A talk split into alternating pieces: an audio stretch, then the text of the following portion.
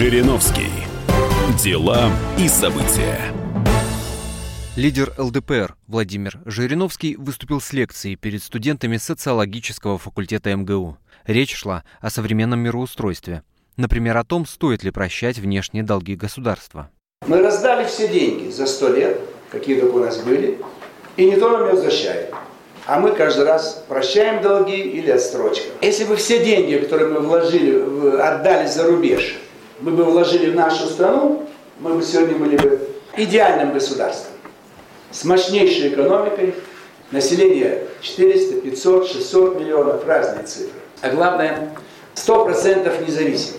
Мы и сейчас независимы, но все-таки наш вклад в мировую экономику 2%.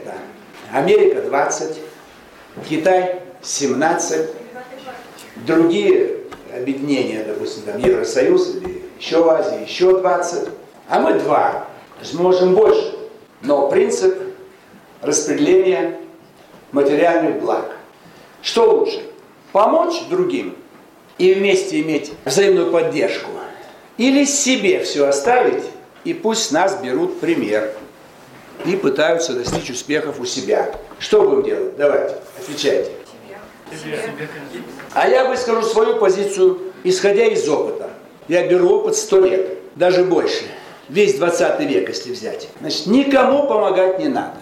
Но если нам где-то обеспечивают, допустим, расположение наших военных баз или хорошие договора на закупку нашей продукции, то из прибыли, которую мы можем получить, прибыль есть, немножко можно дать тем, кто готов нам помогать.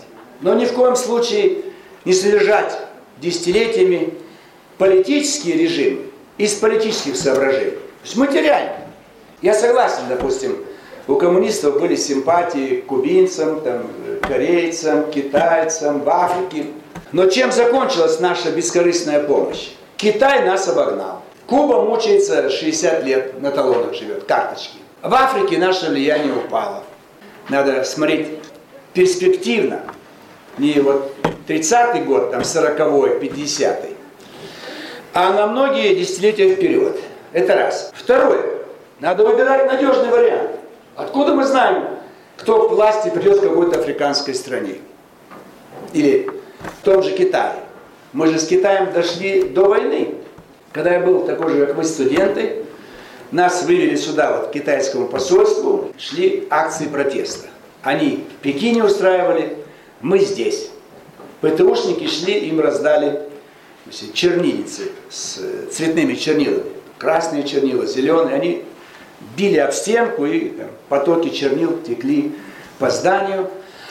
Стояли войска, в основном это внутренние войска, и нас послали с таких вот с хороших факультетов, как ИСА, как бы так немножко поучить нас, поддержать. Вот видите, до войны. А проще было не делать ставку на коммунистов в Китае. Но сделали ставку, что у нас свои были коммунисты. Ведь нам выгоднее, выгоднее партия Гоминдан, чем Кайши. Вот они сейчас на Тайване. Посмотрите, как Тайвань расцвел при той партии. И Китай только-только начинает становиться более-менее таким нормальным государством. Мы тратили очень много денег из политических соображений. А надо исходить только из экономики. Ради Бога, если кто-то считает, что надо помогать, помогайте, но за свой счет. То есть, когда мы кому-то помогаем, мы должны понять, что мы у наших отбираем. Жириновский. Дела и события. Глобальный мир, по-русски всеобщий. Значит, на чем проиграл коммунизм? Только красный флаг, марксизм-ленинизм. Почему выигрывает глобализм? Никаких флагов, никаких идей, никаких авторитетов. Глобально. Мы потребители. Тебе нужна рубашка, мне нужна. Тебе нужен гаджет новый, давай тебе. Ты хочешь ехать по всему миру, давай. То есть снятые ограничения. Это привлекает, особенно молодежь. Люди не хотят ограничений. Советский Союз ограничивал. Вот я 43 года прожил при советской власти, только три раза с трудом выехал за рубеж. Первый раз Венгрия, Турция и ГДР. Все. Ну почему так? Жизнь человека одна, и он не может поехать, куда он хочет. Решают правоохранительные органы. Это вот ограничение в свободах и помешало сохранению советской модели. Но самое главное идеология. Если ты член КПСС, дорога открыта зеленая. Не член, сразу в сторону дела. БП, беспартийный. Кадровик сразу в сторону. Это вот проблема. Экономика на первом месте. А идеология вообще не должна присутствовать. Глобализм это же не идеология. Это всеобщность. Не хотите? Живите своим миром. Воссоединение народов. Какие разделенные народы в мире остались? Корейцы, северная, южная. Зачем мы влезли туда? Сейчас мир на пороге войны. Но хорошо устоят американские генералы и не подтолкнут э, Трампа к нанесению превентивного ядерного удара по Северной Корее. А мы туда зачем влезли? Значит, изначально революция была незаконная. Ночью захват власти. Потом гражданская война, террор, репрессии, это страшно. Именно наша революция порождает фашизм. Европа видит, ты смотри, там отбирают собственность, громят церковь, не выпускают граждан, голод, террор. И, и хотят мировой коммунистической революции. Везде компартии появились и финансируются из Москвы. Вот ИГИЛ. Почему вся Европа, весь мир объединились против ИГИЛ? Идеология, создать всемирный исламский халифат, ну, объединение, их слово республика не годится, ибо у них это больше монархия, создать. И головы отрезают всем, кто не согласен. В том числе мусульманам, шиитам. У них разделение на две части, сунниты и шииты. Но ведь сегодня есть те, кто апологеты Октябрьской революции. Они выступают и говорят, что правильно все сделали.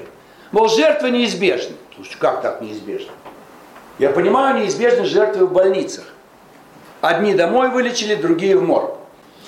А когда вас расстреливают просто потому, что вы студент, кадет, это Суворовские училища, тогда были кадетские назывались, кулак, дворянин, граф, князь, профессор.